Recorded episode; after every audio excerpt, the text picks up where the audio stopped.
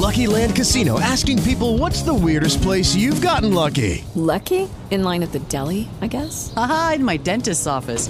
More than once, actually. Do I have to say? Yes, you do. In the car before my kids' PTA meeting. Really? Yes. Excuse me, what's the weirdest place you've gotten lucky? I never win and tell. Well, there you have it. You can get lucky anywhere playing at LuckyLandSlots.com. Play for free right now. Are you feeling lucky? No purchase necessary. Void where prohibited by law. 18 plus. Terms and conditions apply. See website for details. Okay, round two.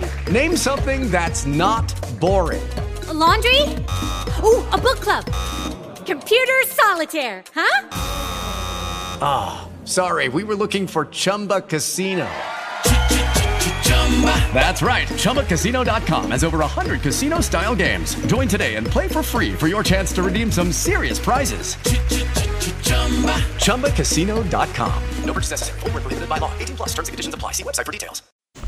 6 de la mañana, 34 minutos, regresamos.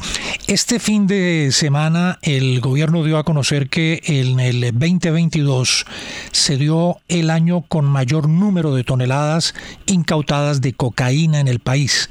Según el Ministerio de Defensa, fueron 671 toneladas y da detalles de lo que está ocurriendo en zonas particularmente afectadas o por la violencia o por la presencia de organizaciones guerrilleras o de organizaciones narcotraficantes. Y las cifras contrastan con otras que se han venido moviendo también que indican todo lo contrario que desde que asumió el poder el presidente Gustavo Petro, justamente la incautación de droga y la persecución a laboratorios de cocaína en el país bajó dramáticamente. Saludamos a esta hora a la representante regional de la Oficina de Naciones Unidas contra la Droga y el Delito para la región andina y el cono sur, eh, la señora Candice Welch. Señora Welch, mm, buenos días, muchas gracias por atender esta comunicación de la FM en Colombia. Buenos días y muchas gracias por la invitación de estar con ustedes hoy. ¿Cuál es la realidad? ¿Bajó o subió la incautación de cocaína en Colombia desde que asumió el poder el presidente Gustavo Petro? Uh, dependemos obviamente de las cifras del gobierno sobre esto. Uh, comprendemos que hay unas cifras que muestran una, un bajo en enero, por, pero obviamente es difícil juzgar el éxito de la política y la, la cifra de las incautaciones de solamente un mes.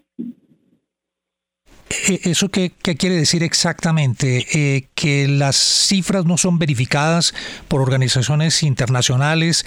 ¿Estados Unidos no emite una especie de certificación y de verificación de que lo que se está haciendo en materia de lucha contra el narcotráfico en el país se ha evaluado por eh, autoridades norteamericanas, por ejemplo, para tratar de establecer, digo, una realidad. ¿Quién dice la verdad?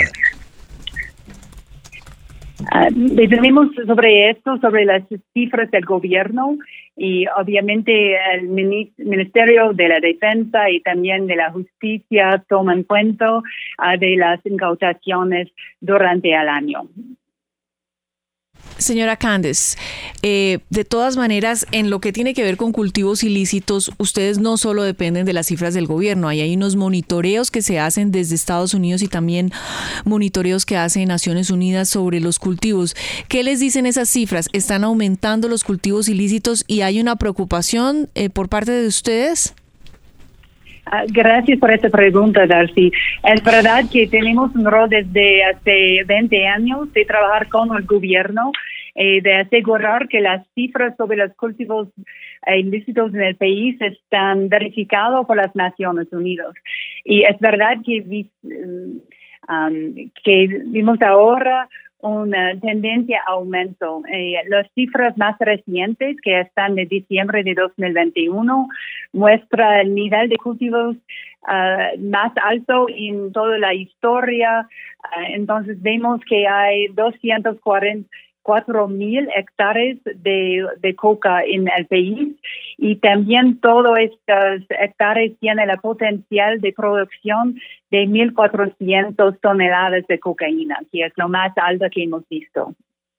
Sí, señora Candice, y con esas cifras que son del año pasado y en donde obviamente hubo un aumento histórico en la producción y en los cultivos, ¿cómo están leyendo ustedes que el gobierno haya empezado a ejecutar un plan drástico de cambio en la política pública para abandonar, porque así es como lo denuncian en muchas regiones del país, abandonar la erradicación y concentrar sus esfuerzos en la sustitución, pero sin que haya un plan materializable ya para poder reducir el número de hectáreas de coca?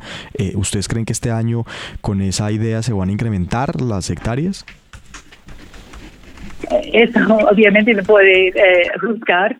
Puede decir que el gobierno cuenta siempre con la idea de continuar con la erradicación forzosa al nivel más bajo. Pero es importante que hemos visto en los estudios de Naciones Unidas también que la erradicación forzosa puede ser una herramienta ah, contra los cultivos y puede ser, tener un impacto inmediato, pero a largo plazo no tiene tanto impacto. Entonces, lo que hemos visto es que eh, la erradicación voluntaria con el desarrollo alternativo, la sustitución de otros programas, de dar oportunidades de transformar estos territorios son mucho más eficaces a largo plazo. Al parecer, buenos días, la saluda Juan Lozano. Al parecer, además de incrementarse el número de hectáreas, se aumenta la productividad de esas hectáreas. ¿Qué hacer frente a eso y qué hacer frente a todos los precursores químicos que circulan por el país para este propósito ilegal? Esa es muy buena pregunta, Juan. Eh, es verdad que vemos un cambio importante en el país estos años recientes. Eh, hay mucha más productividad en los enclaves productivos que llamamos. Hay lugares en el país cerca de las fronteras o también del mar Pacífico donde hay un casi un agroindustrial en un enfoque en la producción de cocaína. Entonces es verdad que vemos mucho más productividad por hectárea. En, enfrentar esto es muy importante enfrentar el crimen organizado que es detrás de todas estas actividades. Entonces, para eso necesitamos exactamente de incautar las sustancias químicas, también de prevenir que las sustancias están disponibles en el país, en la región. Necesita otras acciones contra el crimen organizado, de tratar de desarticular los grupos criminales y también de perseguir sus ganancias ilícitas y la corrupción que facilita el narcotráfico en el país. Señora Wells, no es un secreto que este gobierno tiene una visión completamente diferente a la que históricamente han tenido los gobiernos en Colombia en materia de lucha contra el narcotráfico. Es más, se ha mostrado el gobierno del presidente Petro cercano a la posibilidad de que se legalicen las drogas y se le dé un tratamiento completamente distinto. Incluso ante la sede de las Naciones Unidas, el hoy presidente Petro eh, dijo que la lucha contra el narcotráfico, la guerra contra las drogas había fracasado. Eh, ¿Eso le preocupa a Naciones Unidas, esa posición del gobierno colombiano, o es eh, simplemente un factor que puede ser fácilmente eh, conversado, negociado? Bueno, hay las convenciones internacionales contra la droga que tiene este enfoque equilibrado entre los aspectos diferentes, la, protección de salud pública y también las acciones contra el crimen organizado, el narcotráfico. Es verdad que um, en la cuestión sobre legalizar o no las drogas, es importante que esta decisión, que es una decisión del gobierno, que es tomado con base en la evidencia, es igualmente importante ver las prácticas de otros países. Y vemos que no hay ningún país que ha legalizado la cocaína. Y además aquí el ministro de Justicia ha dicho muchas veces que el gobierno no considera legalizar la cocaína. Es verdad, por, las razones contra la, salud pública, que eh, los países están más conservadores con, por ejemplo, la cocaína que el cannabis.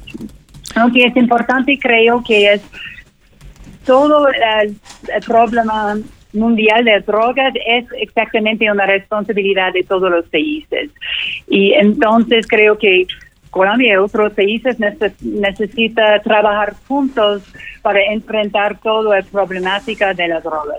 Cuando dice usted que Colombia y otros países necesitan trabajar juntos, es eh, decir que debería mantenerse la guerra contra las, drogas, la aplicación de, por ejemplo, el glifosato, erradicar forzadamente también en zonas donde no se ha podido dar esa erradicación voluntaria? Bueno, en las Naciones Unidas no hablamos de la guerra contra las drogas porque creemos que es más importante no pensar en guerra, pero pensar en un enfoque eficaz, integral, que tiene todos los aspectos de prevención, de tratamiento, de protección de salud y igualmente los esfuerzos ah, contra el narcotráfico y el crimen organizado. Un aspecto importante de esto es igualmente, como decía, el desarrollo alternativo para dar las opciones a las comunidades vulnerables. Mm, muy bien, pues muchas gracias, eh, señora Welch. Es Candice Welch, representante regional de la Oficina de Naciones Unidas contra la Droga y el Delito para la región andina y el Cono Sur aquí en la FM. Muchas gracias, señora Welch. Una feliz mañana. Gracias a ustedes.